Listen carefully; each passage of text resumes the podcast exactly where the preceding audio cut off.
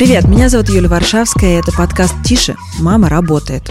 И сегодня мы поговорим на самый, наверное, сложный вопрос, который мы поднимали за все эти выпуски, о том, когда, собственно, рожать. Как рожать, что делать после родов, как воспитывать детей после родов, мы, кажется, уже определили за предыдущие выпуски. Но вот этот пресловутый вопрос, когда будешь рожать, а часики-то тикают, а не пора ли тебе выполнить свой долг, предназначение свое как женщины? И с этими вопросами за женщинами бегают испокон веков, и кажется, мы наконец-то пришли к той точке в истории, когда ответ на этот вопрос гораздо более свободный и широкий, чем раньше. И сегодня я собрала в студии очень разных женщин, не просто успешных женщин, но женщин с очень разным опытом. Каждая из них родила ребенка в разном возрасте, а еще у нас есть психолог, который знает, а какие тренды и тенденции сегодня есть в нашем мире. Еще есть даже девушка, которая не рожала, и у нее тоже есть свое мнение по этому поводу. И мы попробуем понять, насколько женщина сегодня свободна в выборе времени, когда же ей рожать, и кто это вообще решает. И теперь я представлю наших спикеров. С нами сегодня Ольга Подойницына, международный специалист по корпоративным коммуникациям, глава попечительского совета Global Women in PR Russia. Ольга, здравствуйте. Здравствуйте, Юля. Здравствуйте, коллеги. Очень приятно. Марина Тернопольская, управляющий партнер Контакт Intersearch Russia. Здравствуйте, Марина. Здравствуйте, коллеги.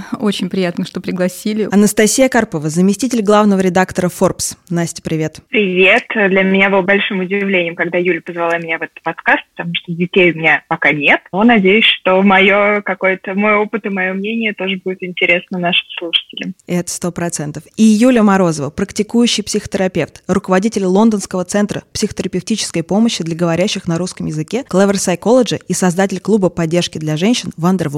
Привет, Юля. Привет, я очень рада, что я оказалась в Москве. Я надеюсь, что будет действительно интересная беседа, тем более мне есть что сказать и со стороны психологии, и со стороны своего личного материнского опыта и опыта, наверное, моих знакомых, которые в разное время рожали или не рожали. Еще будет интересен твой э, опыт жизни в Европе, где, исходя из э, моих воспоминаний, когда-то мы ездили в Европу, все было по-другому, потому что я, например, родила своего сына в 22 года, и часто, в общем, при некоторых усилиях, вернее, их отсутствии, я могу выглядеть очень юно, а тогда я просто выглядела абсолютным ребенком, и приезжая в разные прекрасные европейские страны, меня на пляже, например, в Италии, где-то еще спрашивали, а вы вы няня, да? Ну, потому что никому вообще в голову не могло прийти, что настолько юная девушка может быть уже мамой, потому что это вообще не вписывается в европейскую традицию. И я тогда первый раз задумалась о том, что, а может быть, когда мне вот говорили в 20 лет, а ты когда будешь рожать, почему ты еще не родила, в смысле ты хочешь построить карьеру, надо сначала родить, я в первый раз задумалась тогда, что, может быть, как-то бывает по-другому. Какое у вас ощущение? Как вы относитесь вообще к этим стереотипом, что женщина должна родить в определенном возрасте, и чувствовали ли вы в своей жизни эти стереотипы? Ольга, так как вы, вероятнее всего, раньше всех нас родили своих детей с точки зрения истории, а расскажите, как было тогда?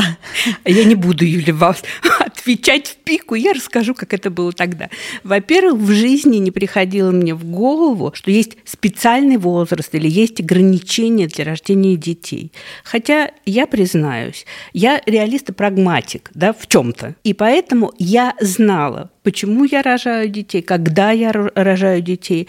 Так вот, где я услышала про ограничение возраста, в роддоме. И у меня есть опыт сравнения, поскольку у меня дети росли в Европе. И первого ребенка я родила здесь, о чем до сих пор с ужасом вспоминаю, с диким ужасом. Это был образцовый роддом там, города Москвы. И уехала через полтора месяца с ней. Надо было сразу уезжать. Так вот там я услышала про девушку, которая была рядом со мной, мы были вдвоем, что она старородящая. Вы понимаете, что в момент перед родами вам все равно. Но мой ум это уже сколько лет, да, прошло, вот за всю жизнь запомнил, притом совершенно эта девушка – никак не сочеталось со словом «старородящий». Ей было 28 лет на тот момент. Потом жизнь никогда меня к теме не возвращала. Единственное, что э, я поняла, что я, наверное, не старородящая, когда через полтора года рожала второго ребенка в лучшей клинике Берлина. А сколько вам было лет, когда вы родили первого и второго? 25 и 26. Мне кажется, что важны факторы, которые, вот, положим, с 1792 года, когда кто там, мама, мы решили, да, написала статью говорил о том, что девочкам надо давать образование. В всяком случае, это мама автора Франкенштейна. Волстонкрафт, вот как ее фамилия была. Еще вот в 1700 там каком-то году, и еще до этого возникала тема, что почему девочкам надо давать образование? Потому что их социальная роль должна быть шире, нежели семья, кухня там и так далее. Я планировала я знала, что к тому моменту, когда знала, что я выйду замуж, это, это было не запланировано, но это случилось, я понимала, что мы оба хотим детей, что мы уезжаем, и правильно растить детей в правильной среде. Потому что слово памперсы и, и хорошее детское питание, вот э, я, мне просто повезло, я признаю, ну, гораздо раньше узнала, чем это могло бы случиться здесь.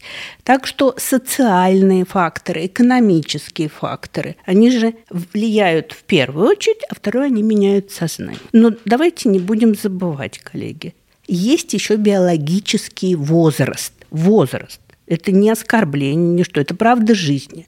Но я, я не осуждаю. У меня знакомые, и это моя практика, потому что я работала всю жизнь в жестком мужском бизнесе, да, где нельзя покидать свое место, потому что оно пусто не бывает. У меня знакомые уходили с деска рожать и возвращались сразу на деск. Ясно, что выстроена инфраструктура, это няни и так далее и тому подобное. Тоже планирование. Да? Возраст разный. От, еще раз, в бизнесе, где я работала, стандарт там от 35 выше. Сейчас моя бывшая коллега, например, родила ребенка в 50 лет это изменение уже общества и взглядов на то, что не только науки, мы вот сегодня не про науку, да, на то, что можно, на то, что хочу, не хочу, да, не каждый захочет. А для кого-то это счастье. И не потому, что не было детей. Поэтому, мне кажется, сегодня общество позволяет расширить э, реализацию, можно мы будем говорить, вот реализацию женщины как мамы и э, предложить разные варианты для рождения детей в разном возрасте. Марина, кажется, то, что случилось в вашей жизни, как раз, возможно, результат этой реализации возможности для женщины делать это, когда она хочет. Почему? Было ли для вас это решение? Вы родили ребенка в 40 лет, насколько я знаю. Да, совершенно верно. Было ли это решением и с чем вы сталкивались первые 40 лет своей жизни, когда вы не рожали ребенка и не выполняли эту, я сейчас показываю кавычки, миссию? Да, на самом деле очень хороший вопрос. Я вот как раз э, слушаю коллег, как бы думаю, а почему же так получилось. Но на самом деле, мне кажется, это очень всегда индивидуальный кейс. А, просто там мой процесс как бы развития пришелся как раз на ту самую пресловутую перестройку, про которую вы говорили, и про период, когда было очень много изменений. И в целом в моей сначала голове, как девушки, прилично поступившей в институт, а, была программа как бы жизни, очень четкая. Вот я закончу институт, я выйду замуж, а, я рожу ребенка и буду, собственно говоря, заниматься воспитанием детей. И это прям был такой очень четкий план. Но потом вокруг нас стали происходить интересные события, которые на какой-то момент э, мне сказали внутри, что как бы все здорово, как бы да, молодец, ты закончил институт, к этому моменту как раз закончилось распределение по э, номенклатурным местам в институте, надо было самим уже искать себе работу, и начался процесс перестройки и нового бизнеса в России. И, честно говоря, меня этот настолько процесс затянул, при наличии даже как бы мужа, как бы почему-то вот мы не планировали. Я даже не могу себе ответить на этот вопрос. Вот было очень много интересных происходящих событий. Новые бизнесы, новые направления, новые профессии, которых раньше не было, новые удивительные встречи. Потом открылись возможность путешествовать, увидеть, как, как выглядит этот другой как бы мир. И я не могу сказать, что я там карьеристка, которая только думала о карьере, и вот я не рожаю, потому что как бы нет как бы карьера как бы важнее. А просто на самом деле жизнь была прекрасно, увлекательна и интересна, и ты задумываешься о рождении ребенка уже, наверное, в какой-то момент, когда вот многие интересные вещи у тебя уже произошли, как бы стали, а рождение ребенка это тоже очень интересная вещь. И я вот сейчас нисколько не жалею о том, что так произошло, а даже наоборот, мне кажется, точно я сейчас могу ребенку дать намного больше. То, что я бы не дала ей это в свои 20 лет, как бы точно совершенно. А у меня сейчас опять-таки же, спасибо пандемии, ребенок э, со мной присутствует на моих встречах, зумах, совещаниях, да, за кадром, да, его не слышит. Мой человек растет как бы вместе со мной в моем как бы бизнесе. Это очень как бы круто. И на самом деле вот все говорят, что это сложно женщине с точки зрения здоровья, еще чего-то. Вот вот ни слова как бы не верьте как бы этому, потому что это точно дает вторую молодость. Я себя ощущаю на 25 лет, это совершенно точно. Люди, когда видят нас вместе, мне всегда занижают лет 10, а иногда 15 как бы вниз, потому что как бы не совсем соизмеряют как бы соотношение наличия рядом как бы ребенка, как бы меня вместе, как бы, и даже, может быть, и готовы внешне дать чуть побольше, ну как-то у них не мэчится в голове. И это тоже определенный кайф. Вообще одеть как бы с ребенком одинаковые платья там или еще что-то, это тоже некое удовольствие удовольствие. То есть я за то, чтобы получать от жизни как бы максимум удовольствия и быть как бы вот ну, в этом свободном полете, в кайфе, делать в тот момент жизни то, что тебе как бы хочется, и то, к чему ты идешь, а не то, что признано у нас как бы в обществе. То, что получать от жизни как бы максимум этого кайфа в тот момент жизни, в момент времени, когда тебе хочется. Это очень вдохновляюще. Ну, Марин, скажите, а вот когда вам говорили, задавали эти вопросы, вы ничего в этот момент, вы не испытывали никакого дискомфорта? Вам было ок? Ну, нет, это мое решение решение? Или, или, или все-таки что-то вы чувствовали в этот момент? Ну, я исходила из того, что если судьба подарит такой подарок неожиданно, то, конечно же, наверное, этот подарок был бы. Но не делали ничего целенаправленно к тому, чтобы обязательно это получилось, чтобы это было в угоду как бы всем, кто этого хотел вокруг. Наверное, вот из этой как бы истории. То есть из, из серии «Живи, как живется». Если Богом так дано, значит, Богом так дано. Так оно и получится. При этом не делали ничего, что, чтобы это было по-другому, да, то есть э, чтобы это было в каком-то таком плановом как бы порядке. Потому что я честно верю, что новые существа зарождаются не только как бы путем как бы каких-то химических как бы составляющих как бы элементов, да, еще что-то дается свыше. Если этому ребенку было дано зачаться как бы именно в этот момент времени, значит, таково оно предназначение. Так должно быть и для родителей, и для этого ребенка.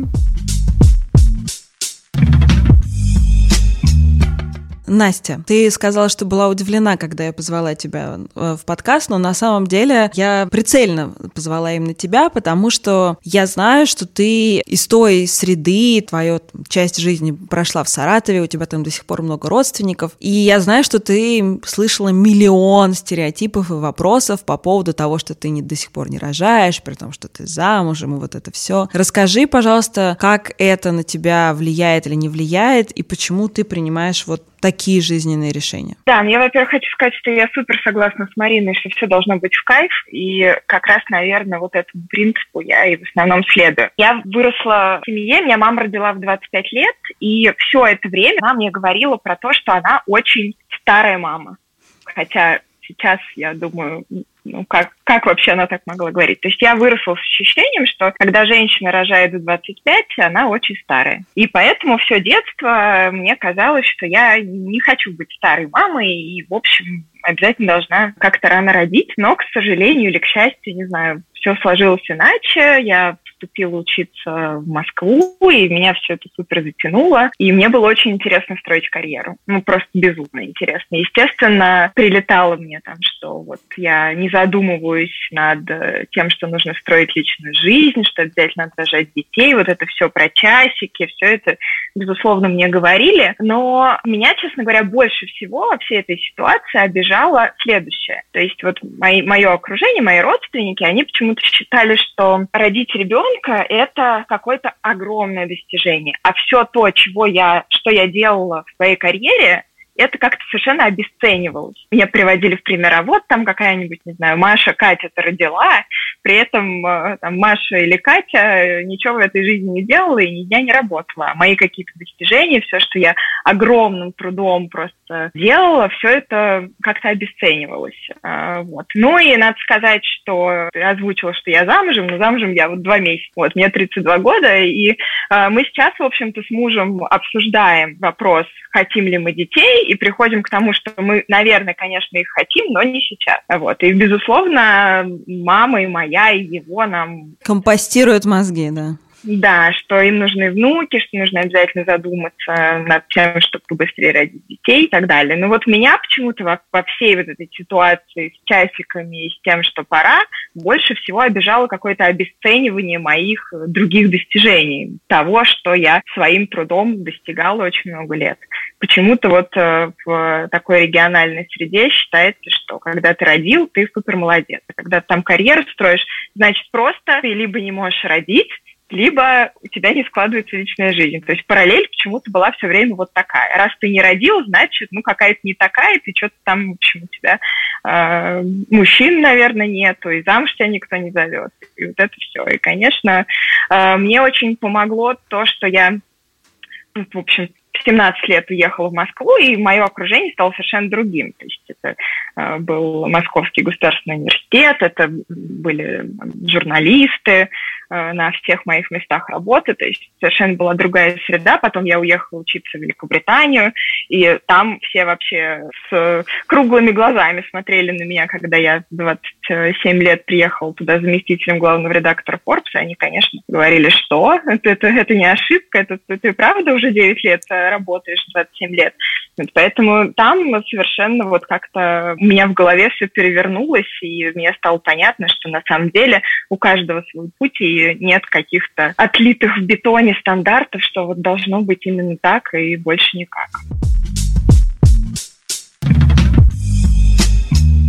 Давайте мы отдельно еще остановимся на научной точке зрения по вопросу, когда же лучше рожать ребенка. И поговорим мы об этом с Юлией Андреевной Фетисовой, врачом-репродуктологом, заведующей отделением Центром инновационных репродуктивных технологий имени Лебедевой клинического госпиталя MD Group, группа компаний «Мать и дитя». Юлия, здравствуйте. Здравствуйте, Юлия. Юлия, а, столетиями женщины жили в очень жестких рамках и представлениях о том, когда можно и нужно рожать детей. Что об этом думает современная медицина и какие она дает возможности для женщины в выборе этого времени в своей жизни? Ну, действительно, женщины все реже и реже стремятся родить ребенка в молодом возрасте. Многие строят карьеру, ищут надежного партнера, создают условия для обеспечения будущего ребенка не только всем самым необходимым, но вещами хорошего качества, чем-то неограниченным, эм, ресурсами, материальными ресурсами. И как результат в России женщин, родивших первого ребенка в молодом возрасте, в возрасте от 35 лет, сегодня в три раза меньше, а в три раза больше становится тех женщин, которые рожают ребенка в более старшем возрасте, в возрасте ближе к 40 и даже старше 40, ближе к 50 годам. Сравниваем мы эту цифру с периодом 10 лет назад. То есть за 10 лет возраст матерей сдвинулся на более позднее время. А такая требовательность женщин к условиям для рождения будущего ребенка оборачивается тем, что женщина рискует либо родить меньшее количество детей, чем она планировала, либо не родить их совсем, либо даже родить не своих генетических биологических детей. Проблема в том, что в возрасте примерно 49-50 лет мы все понимаем, что в яичниках женщины заканчивается запас яйцеклеток, и его уже не восполнить. Это будет означать, что рождение ребенка без лечения с использованием донорских яйцеклеток будет невозможно. Но в более молодом возрасте, в 40-42 года, когда яйцеклетки в организме еще есть, тем не менее, почти каждая женщина столкнется с проблемами не наступления беременности. Самым результативным способом лечения этой проблемы будет являться программа ЭКО. если мы будем говорить о шансах наступления беременности в программах ЭКО, то они будут составлять в 38-40 лет примерно 20-25% на попытку, в 40-43 года 12-15%, а в 45 лет меньше, чем полпроцента. Если собственные яйцеклетки в этом возрасте не дают рождения ребенка, то доктора во всех клиниках ЭКО во всем мире предложат использование донорских яйцеклеток, ведь именно возраст яйцеклеток несет ответственность за возможность забеременеть, и это именно та проблема, почему я сказала, сказала, что женщина рискует родить уже не собственного генетический ребенок. И это действительно один из главных страхов женщин. Особенно, когда они в молодом возрасте хотят строить карьеру, они боятся, что потом, откладывая этот вопрос, они просто не смогут родить ребенка. С точки зрения науки и медицины, когда наша репродуктивная функция действительно оказывается под угрозой, и есть ли сегодня способы помочь женщине не оказаться в такой ситуации, есть ли у нее, например, страховка в виде яйцеклетки, отправленной на хранение в молодом возрасте? Угроза Менопауза для разных женщин возникнет в разном возрасте в зависимости от общего состояния здоровья, от гинекологического здоровья женщины. Оценить запас яйцеклеток может доктор и продуктолог, сделав ультразвук малого таза и посмотрев некоторые гормоны крови. Страховкой же для женщины могут стать ее яйцеклетки, отправленные на хранение в молодом возрасте. Хранение яйцеклеток осуществляется в эмбриологических лабораториях при крайне низких температурах в жидком азоте. Это будет своеобразной банковской ячейкой для женщины. Разморозить хранящиеся яйцеклетки можно будет в любом возрасте. А в каком тогда случае нужно действительно срочно замораживать яйцеклетки? Конечно, если мы выявляем то или иное гинекологическое заболевание, мы говорим, что женщине нужно срочно замораживать яйцеклетки. Это заболевания такие, как эндометриоз. При проведении лечения так называемыми гонадотоксичными препаратами, это любые группы препаратов, даже антибиотики в высоких дозах, перед хирургическими операциями на яичниках, к примеру, удаление кист яичниках, когда мы ожидаем хирургическую травму яичника кишечника. Для женщин с онкологическими заболеваниями, а также очень важно ориентировать молодых женщин 35-39 лет, еще не родивших свое идеальное количество детей или задумывающихся о том, что они хотят родить еще одного ребенка в возрасте старше 40 лет, что им также лучше заморозить свои яйцеклетки. Женщины, мне кажется, еще ужасно боятся гормонотерапии, про это есть куча мифов. Насколько они в целом оправданы и вообще как вот эта процедура процедура, связанная с замораживанием яйцеклеток, может повлиять на дальнейшее планирование самостоятельной беременности? Конечно, мы осуществляем индивидуальный подход. В первую очередь мы проводим разностороннее обследование организма женщины, чтобы убедиться, что пациентка, вступающая в программу ЭКО здорова и может проходить медицинские процедуры. Для женщин с очень выраженным страхом мы можем проводить программу, это называется в естественном или в натуральном менструальном цикле, без проведения гормональной терапии. Однако большей эффективностью обладает обладают программы с гормональной стимуляцией. Схемы стимуляции, препараты и дозы лекарств, использующиеся в программах ЭКО на сегодняшний день, безопасны для здоровья как будущей мамы, так и ее потомства. Они не вызывают возникновения никаких заболеваний. Кроме того, еще раз напомню, что мы назначаем эту терапию только если мы полноценно обследовали женщину и уверены, что не нанесем ей вреда. Это очень здорово. Я очень надеюсь, что после нашего с вами разговора многие мифы у наших слушательниц развеются, и они действительно смогут планировать свою будущую беременность, исходя из научных и медицинских открытий последних лет. Спасибо вам огромное. Спасибо вам, Юлия. Я вспомнила, что когда я очень-очень э, беременная познакомилась с моими, случайно оказались итальянские родственники по мужу, у них там было трое детей. Старшему, например, 35, среднему 30 и младшей там 26. А мне было 22, и я пришла к ним домой с, на там, седьмом месяце беременности. И я помню, что в какой-то момент они отвели меня в сторонку и спросили, тебя кто-то заставил? Скажи, ты моргни нам глазом. Если что, ну, там, может быть, это какое-то было там принуждение, мы тебе, мы тебе поможем, мы спасем, у нас тут есть социальные службы. Ты же не могла в 22 года сама захотеть забеременеть. И я, правда, не могла, это на самом деле так.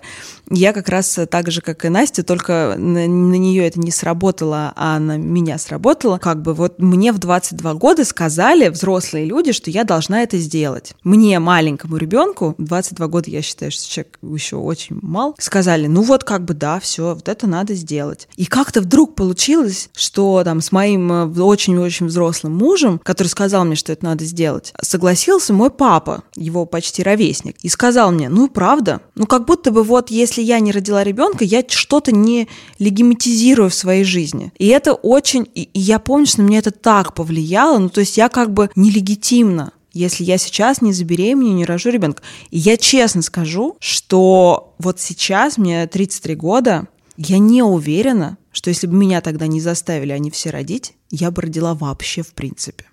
Ну, то есть у меня вообще нет этого... И, вот, и, и я думаю, что в огромном количестве случаев женщин в России ровно так и происходит. Ну, то есть девочка в 20-25 лет, э, как бы ей говорят, ну вот на, ты, надо, ну вот как бы, как это, в смысле ты не, не родила? И это, конечно, не, сложно назвать каким-то суперосознанным выбором, если честно. Но кажется, что все немножко меняется. И я очень хочу спросить а, Юлю, почему же на Настю в Британии с выпученными глазами смотрели, когда она а, в своей должности туда приехала, и насколько там отличается подход. И когда ты приехала, будучи мамой двоих детей в очень вполне себе молодом возрасте, а, как ты ощущала себя? Ну, смотри, э, когда ты начала рассказывать историю про то, что тебя принимали за няню, у меня была ровно такая же история. Я родила своих детей в 26 лет и в 28 лет, и всегда, в общем, довольно юно выглядела. Э, и каждый раз, когда я забирала их э, из дома, их друзей, ко мне как-то так вот относились как к прислуге. И я все вначале вообще не могла понять, а потом я поняла, что они считают меня няней. А, и до сих пор в нашей школе наш, э, мы самые молодые родители, э, нету моложе нас, и в основном это родители довольно взрослые, 50-60 лет. И При причем... этом в России ты старородящая. Ну да, в 28 лет получается, да, да, что да. старородящая. Вот. Но ты знаешь, э, по поводу вот поколенческой истории, у меня есть на эту тему версия. Дело в том, что действительно продолжительность жизни была меньше. И, соответственно, наши мамы и бабушки, они же были в том поколении, в котором в целом 50-60 уже, ну, вот, в общем-то, жизнь заканчивалась. Или заканчивалась та самая продуктивная жизнь, в которой они могли тоже как-то поучаствовать.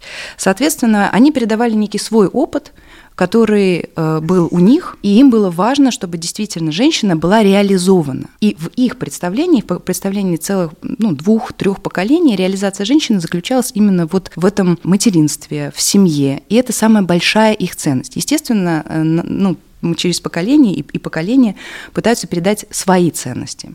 Это были их ценности. У нас сейчас эти ценности поменялись. И поменялись и действительно благодаря тому, что продолжительность жизни у нас увеличилась, возможность э, получения образования увеличилась. Опять же, всякие экономические факторы очень сильно влияют, потому что, например, сейчас женщина действительно э, иногда она может и, и не рожать детей, и все будет нормально, или родить их попозже. А, допустим, э, в поколении наших родителей нужно было это делать пораньше, чтобы дальше потом строить э, карьеру. Например, моя бабушка, когда родила мою маму, она, э, там был декретный отпуск, по-моему, то ли месяц, то ли полтора, и дальше детей обычно отдавали в ясли. И э, привет теории привязанности – у фактически ребенка не было возможности и у мамы сформировать ту самую привязанность, и поэтому они и компостируют нам мозги по поводу этих внуков бесконечных. Потому что когда они были родителями, у них фактически не было проживания этого опыта материнства, того, который ну, есть у нас сейчас возможность. И внуки всегда были возможностью этот опыт еще разочек пережить. А, и когда я вот встречаюсь с такой ситуацией, когда идет вот это вот, ты должна рожать, роди на внученка, уже пора, а, конечно же, каждый человек говорит про себя в первую очередь. Он не очень думает о том человеке, который будет рожать, особенно в России в наших роддомах. Я тоже рожала первого ребенка здесь, и это был experience, надо сказать который причем никакими нет никаких денег, которые ты можешь заплатить, чтобы его не пережить.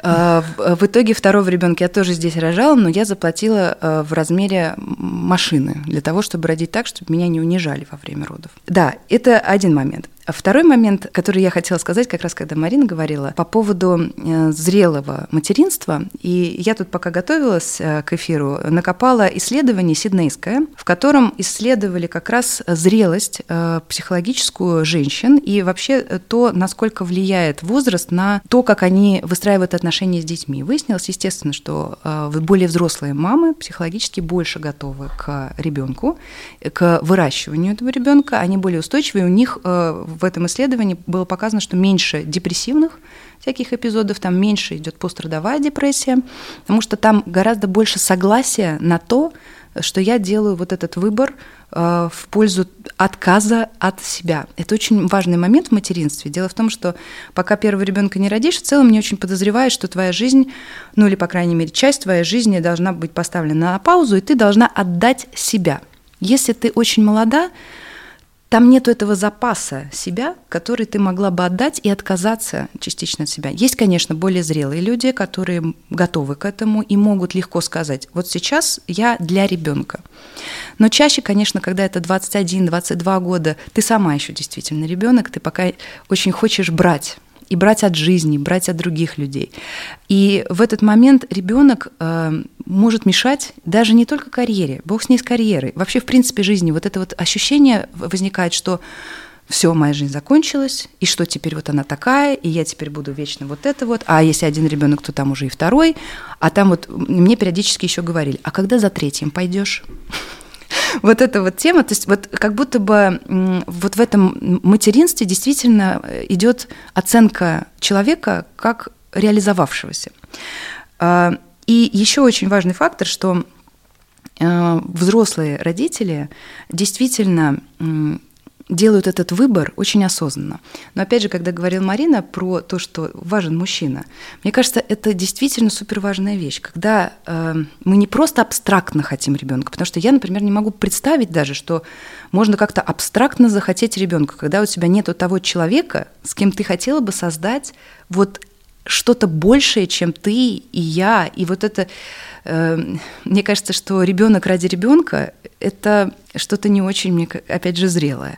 А когда мы вместе создаем что-то совершенно потрясающее, и это не просто я мама, да, мы создаем нового человека, который приходит в нашу жизнь, и мы фактически сопровождаем его. Вот тогда, мне кажется, это решение действительно осознанное и зрелое. И для этого, конечно же, нужен мужчина, с которым ну или женщина, ну, да, с которой да, это можно было бы воплотить в жизнь. Поэтому абстрактно хотеть ребенка можно, конечно, или не хотеть его тоже можно, но мне кажется, э, этот диалог он не имеет под собой основания.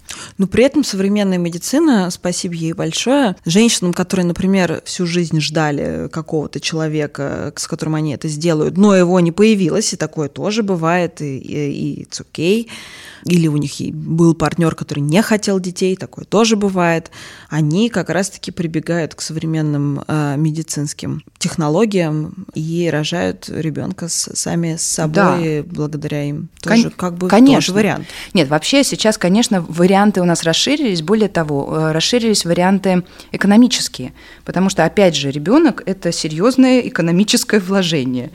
И э, чем старше ты становишься, тем больше тебе страшно вообще смотреть в эту сторону, потому что это действительно, э, особенно если ты э, зарабатываешь, и, кстати говоря, чем больше ты зарабатываешь, тем больше ты понимаешь, сколько ты вложишь в этого ребенка э, денег. Соответственно, когда женщина принимает решение о том, что она собирается рожать ребенка, она должна быть экономически защищена. И если она собирается это сделать в одиночку, без партнера, например, сейчас есть масса разных вариантов, не обязательно вообще нужен партнер действительно для, для, для этого. Но тем не менее, она должна э, понимать, как она это будет делать. И это сложная задача. И поэтому, конечно, там возникает очень много, в том числе, страхов. А как это все будет? Потому что мне кажется, что когда мы э, еще без детей, мы понятия не имеем, что нас ждет. То есть более или менее мы понимаем на втором, ну, хотя тоже не всегда. То есть как это будет? На третьем уже вообще мне рассказывают, что все, все, все гладенько более-менее идет. Но когда первый ребенок, это как если ты вот ты не умел летать, и ты раз так и приподнялся над землей. Это просто ты как бы два разных состояния. Все-таки интересно, что это же исторически развивалось, э, там, например, в России и в Европе по-разному. Ну, то есть, почему у нас в стране есть все эти мифы про старородящих, 26 лет и так далее, а для э, итальянок, француженок, англичанок это вообще какая-то хтонь, и они в основном рожают, и вообще партнера заводят как раз ну, постоянного после 30-35 лет. В чем вот это вы, у вас у всех есть международный опыт и так далее. Э, почему так происходит? Ольга, как вы думаете? Юль, я опять про экономику, и которая и бизнес, и который в основе всего. Так. Но давайте вспомним, э, ну, на сей раз э, 50 лет назад или 60-е годы прошлого какого, 20-го да, столетия. Ведь только тогда впервые начались протесты, которые были услышаны, кстати, в Штатах, услышаны, и политики вынуждены были принять законы, слушайте, это я вот сейчас читала, это смешно, но действительно о том, э, разрешающие женщинам свободно планировать детей. Там где-то рождения.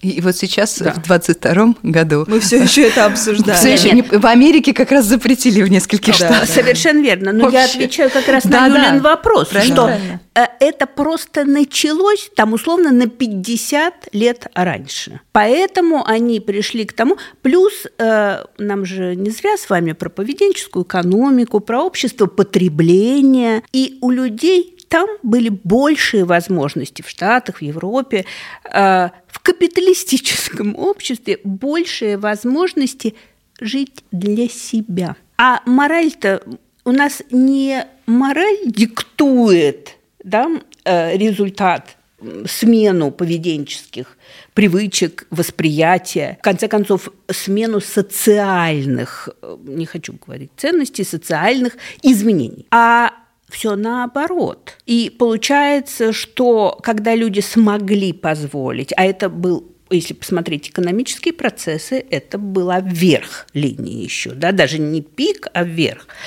Они могли себе позволить это. И поэтому они проживали жизнь для себя, кто-то делал карьеру, кто-то ее не делал, это совершенно не обязательно, да, а потом они уже формировали семью. Кстати, и не обязательно, что все из них это делали. У нас же на тот момент ничего в обществе не менялось. Были те же устои, были те же один, в основном же один-два ребенка, это много было тогда в семьях, да. Сейчас просто к слову, вот, например, там лет э, 6-7 назад, я помню, двое коллег, мужчин, мы же можем что-нибудь произносить это Да, вообще легко. Вот. И они соревновались, кто раньше родит шестого ребенка. Внимание. То есть это вот я вам... Если бы про... еще они рожали. Да, да, да, да. Там не работали. Я думала о другом. Я обоих очень уважаю. Это прям вот think tank, каждый по-своему. Обе э, супруги не работали по-моему, вообще никогда. И я вот на секунду съежилась про себя, когда я вот эту вот цифру осознавала, шестой ребенок, не страшно, например, родить, если ты к этому готов, ты это хочешь, можешь, в конце концов, да, это здоровью не вредит, окей, мы же про свободный выбор. Но я на секунду задумалась, вот это как-то имеется в виду, ты только в семье. Ты семья Облонских, да? Кстати, я сейчас, пока вас слушала, я совершенно по-другому на Каренину взглянула. Не с точки зрения психотипа истерички идиотки, я прошу прощения. Вот. А с точки зрения, это был ее свободный выбор. И эти дети, простите, нафиг не были нужны. И она себе это позволила, мало того, что там она приступила все, что можно, но дети, мы сегодня о детях, ей не нужны были дети. Кстати, в отличие от ее официального супруга – которому он абсолютно по-человечески правильно да, сплани... не только взял под опеку, а спланировал все, что надо для ребенка. Так вот, про то, что мы с вами изживаем, с одной стороны, потому что позже начались процессы, мы позже с вами получили доступ ко всему. И, соответственно, наша мораль, наша психология, ценности, они стали меняться позже. Мне кажется, что мы сейчас все-таки с вами еще на пути к тому, что надо перестраиваться и надо, а, осознанно подходить, надо, можно позволять себе, да, и не обязательно в крайности впадать. Вот мне кажется, главное не впадать в крайности. Потому что если ты планируешь карьеру, но ты хочешь родить детей, там, поскольку вы сказали 22, там 25, но ты способен э, э, как бы и родить детей, и делать карьеру, ну так, пожалуйста, и делай это. Это твой осознанный выбор. Мне кажется, что это еще история про то, что современные э, женщины, ну, по крайней мере, моего возраста, не опираются на мужчину э, в финансовой точке зрения, с точки зрения того, что вот есть какой-то, значит, мужчина как константа, и он, если я рожу, неважно, что будет со мной, будет меня содержать. В этом смысле я хотела задать вопрос Насте. Для тебя вот история твоей финансовой подушки безопасности, история того, что ты должна быть э, там, с разных сторон к этому готова моменту, э, какую играет роль? Ты думаешь про это вообще? Ты знаешь, очень большую играет роль, я об этом, конечно, думаю, а, и у меня очень много споров э, на эту тему возникает с моей мамой. Спор, значит, следующего содержания. Мама мне говорит, вот, э, там, ты должна родить, мы тебе будем помогать. Я говорю, мам, я не хочу, чтобы вы мне помогали, мне 32 года. Э, я хочу иметь возможность обеспечить там, себя и своего ребенка самостоятельно. И поэтому для этого мне нужно создать какую-то подушку безопасности, несмотря на то, что у меня есть муж, который является моим совершенно лучшим другом, но при этом я хотела бы оставаться также финансово независимой и э, находясь там в декретном отпуске или там, с маленьким ребенком на руках. И поэтому для меня это тоже очень такая важная история, чтобы я могла себе в том числе это финансово позволить. Поэтому мне кажется, что это прям супер важный фактор. Многие мои подруги тоже про это говорят. Кстати, вот интересно, что из моих очень близких подруг дети есть, ну, единиц, то есть, наверное, у двух или трех. И у меня лишь. тоже тоже. Вот. И сейчас мы как раз говорим о людях с образованием, с карьерой и так далее. И это, в общем-то, не очень большой круг людей. Да, это правда. И я бы хотела сказать о том, что большая часть, мне кажется, населения России не очень задается вот такими вопросами. И чем больше у нас образования, чем больше у нас вообще информации, информированности о том, что ребенок сколько-то стоит, э, э, денег, да, его содержание, его образование, да, тем больше страха на тему того, что я действительно должна иметь эту подушку безопасности, да, и она же так и называется безопасность, потому что это небезопасно остаться одной с маленьким ребенком, а это довольно часто тоже происходит в наших странах, в нашей 158 стране миллионов, да, миллиардов, да. чего я уже, на, я на уже забыла. Да, алиментов, долгов по алиментам. Да, да, в России. Конечно, да. И это совершенно по-другому в Европе.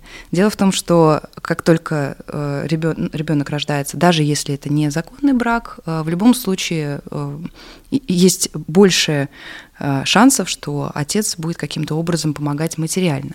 И вы знаете, я только что была в Италии, и э, обсуждала как раз с моей подругой, которая не замужняя, ей около 40 сейчас лет, и вот она только собирается замуж и только подумывает о ребенке.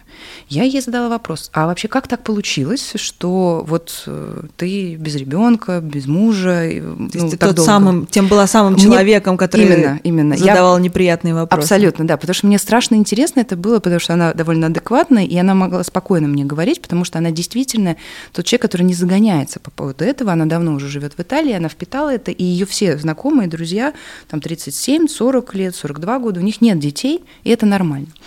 И вот что она мне рассказала, что оказывается в Италии на уровне государства не поддерживается семья. То есть как только она выйдет замуж сейчас, ее обложат дополнительными налогами. И фактически им не очень выгодно официально оформлять их брак, и чем, соответственно, э, старше ты становишься, естественно, у тебя больше возможностей финансовых, и вот э, ты не можешь себе позволить, если ты сознательный человек, в более раннем возрасте ни замужество, э, ни женитьбу, ни детей. Ну и опять же мы говорим о людях, для которых это большая ценность. Образование ребенка, там, хорошая медицина и так далее. Их не очень много. Но, ну, да, это правда. Да, но ведь э, всегда, во все века, даже скажу так, статистика показывала, что чем выше образование в обществе, тем ниже рождаемость. рождаемость точно. В университетских э, горо- городах в Германии в какой-то момент, насколько я помню, это даже стало проблемой, потому что женщины-ученые немецкие вот это мне буквально рассказывали пару-тройку лет назад, моя подруга из Германии, а, что у них в какой-то момент стал просто вопрос, потому что женщины в этих городах, а, где было много университетов, просто не рожали детей. Ну, потому что как бы вот эта научная, научная деятельность так выстроена, что она не подразумевала рождения ребенка, потому что ты как-то не мог от этого оторваться. И это так и есть, потому что вот у меня сейчас тоже есть знакомая ученый, которая родила ребенка, и все, она выпала из процесса, потому что наука идет очень быстро, и ее декретный отпуск, в общем-то, не позволяет ей дальше вернуться на круги своя, потому что у нее вот этот вот гэп, и сейчас это большая проблема. А мне говорили, когда я, э, я, получается, забеременела сразу после того, как закончила университет – буквально там, сразу, и мне тогда все за мной ходили и говорили, и замечательно, иди в аспирантуру. Ты же сейчас забеременеешь, напишешь кандидатскую диссертацию и станешь кандидатом наук. Ну что, я действительно с животом ходила сдавать философию, сдала ее на 5, я помню. Но после этого экзамена никто меня ни в какой аспирантуре никогда не видел, потому что я родила ребенка, и никакой, у меня была пострадовая депрессия. Как, как, я не понимаю вообще, и эти люди, которые ходили за мной и говорили, что я стану, значит, одной рукой держа ребенка кандидатом наук, они, видимо, ну, это были мужчины, у них просто не было релевантного опыта. Но на самом деле э, интересна еще какая штука. Вот у нас с Юлей есть общая э, подруга, которая в годы моей больше юности, чем сейчас, как раз ей было около 35, она родила первого ребенка, а, построив в России потрясающую карьеру, переехала в Лондон, и она не могла восстановиться, потому что все люди, которые претендовали на похожие должности, они были ну, совершенно другим опытом, ей было в силу там, возраста и так далее, и того, что у нее был ребенок на руках, очень сложно восстановиться. Я помню, что для меня, на меня это произвело большое впечатление.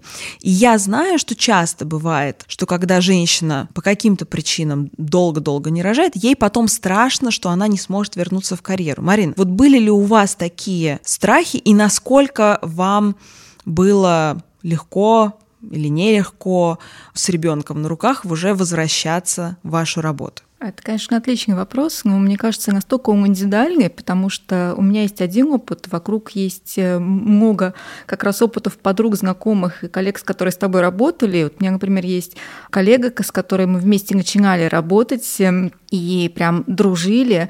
А, и она после того, когда родила первого ребенка, несмотря на то, что у нее были прекрасные возможности и прекрасные способности построить дальше карьеру, просто оставила как бы бизнес. Сначала сказала, что я на год уйду в декрет, потом сказала на два, на три, потом родила следующего ребенка и уже не вернулась никогда. И э, это уже как бы другая как бы история. И здесь на самом деле опять-таки же э, ты для себя в какой-то момент жизни что-то выбираешь, да, что я хочу, каким я хочу как бы быть э, Э, человеком, что как бы я хочу. Она выбрала вот это осознанное материнство, да, и быть мамой как бы двух детей, и она от этого тоже получает удовольствие, э, кайф, да, она чем-то помогает сейчас уже, потому что дети уже подросли, они уже большие, э, мужу с точки зрения там бизнеса, работы, но как бы это не не, не построение карьеры. Да. Да-да, и здесь как раз вот то, о чем я говорила, что когда у нас есть вот это базовое чувство небезопасности, то мы можем и разными отговорки это, это становится, да, и то, что недостаточно финансов, недостаточно вещей, а просто я не чувствую, что э, я готова, и что я готова в том числе отдать, и в том числе сделать с этим человеком нового человека, потому что это же творчество. Рождение ребенка и воспитание ребенка это тоже творчество, но и очень большой риск опять же, мне кажется, что в предыдущих поколениях такое ощущение, чтобы как-то меньше информации было о том, что может быть все плохо. А сейчас у нас очень много вокруг примеров разных, и, опять же, интернеты, и возможности другие. И это очень сильно пугает, в том числе, даже если есть любовь, и даже если есть вот какие-то отношения, в которых хочется иметь ребенка, но такое количество страхов, что я не справлюсь, или действительно он, у нас разладится отношения, и мы не сможем дальше этого ребенка э, воспитывать, содержать вместе. И это, мне кажется, очень большой фактор для того, чтобы оттягивать этот момент, или наоборот, иногда вот я сейчас это сделаю, там, прыгну. Отстрелялся. Да, отстрелялась, да, и все. И дальше я уже не буду об этом думать, и дальше уже буду заниматься там карьерой или еще чем-то. Вот. Но, Марина, я с вами совершенно согласна. На самом деле это, конечно, высший пилотаж и большое счастье, когда есть э, тот человек, э, с которым и хочется заняться этим творчеством. А, я имею в виду воспитание ребенка, потому что это же действительно большое счастье, большое удовольствие. Но мне кажется, я подытожу уже наш разговор, а, что на самом деле большое везение и счастье, когда женщина, и мы как бы check your privilege, мы забываем, сидя в центре Москвы, об этом, сама принимает это решение. Мне кажется, что вообще вот корень нашего с вами сегодняшнего разговора он, конечно, про свободу женщины в этом выборе. И тогда в целом неважно, когда она это делает. Потому что, к сожалению, огромное количество женщин в России все еще живут под страшным гнетом семейного давления, под э, тем, что они в очень юном возрасте не способны сами принять это решение. Не в смысле не способны, в смысле за них это решение принимает среда, в которой они находятся, Вот, и, конечно, я в этом смысле болею за не за цифру, а за свободу за свободу самой себе назначить эту цифру или whatever, любви, чему угодно назначить эту цифру, а не э, бабе Люсе на лавочке, которая говорит э, девочке Маше в Саратове, Барнауле или где-нибудь еще, что она не выполнила свою миссию, если в 25 лет не родила. Юль, но я здесь хочу добавить, это ты говоришь про то, что чтобы был взрослый выбор. Да. И э, когда человек действительно сам выбирает, он должен, в общем-то, быть взрослым и понимать, что он несет за это ответственность. Очень часто девочки в Барнауле, Саратове или еще где-то просто не очень взрослые. И это не важно, сколько им лет им может быть и 40 лет, и они все еще будут слушать действительно там бабушек и мам своих, и быть подвержены влиянию. И, допустим, если как-то так получилось, что они не могут забеременеть до 40 лет, они могут эти все, все годы жить с жутким чувством вины, несостоятельности и так далее. И действительно вот не делать это своим собственным выбором. Поэтому тут я за то, чтобы люди взрослели психологически, и это не обязательно нужно в очень юном возрасте взрослеть, но действительно понимать, что э, я ответственна за свой выбор, и не мама потом моя будет воспитывать или содержать моего ребенка, а я. И тогда я делаю этот выбор. Я вас очень благодарю за этот разговор, и я всем желаю делать этот выбор э, самостоятельно, в свободе, счастья и любви, и потом э, и с хорошей финансовой подушкой безопасности. Девочки, все знают, кто слушает этот подкаст, что Юля выступает за базовую финансовую безопасность и базовую финансовую подушку. Всем по подушке. Спасибо огромное. Это был подкаст «Тише мама работает».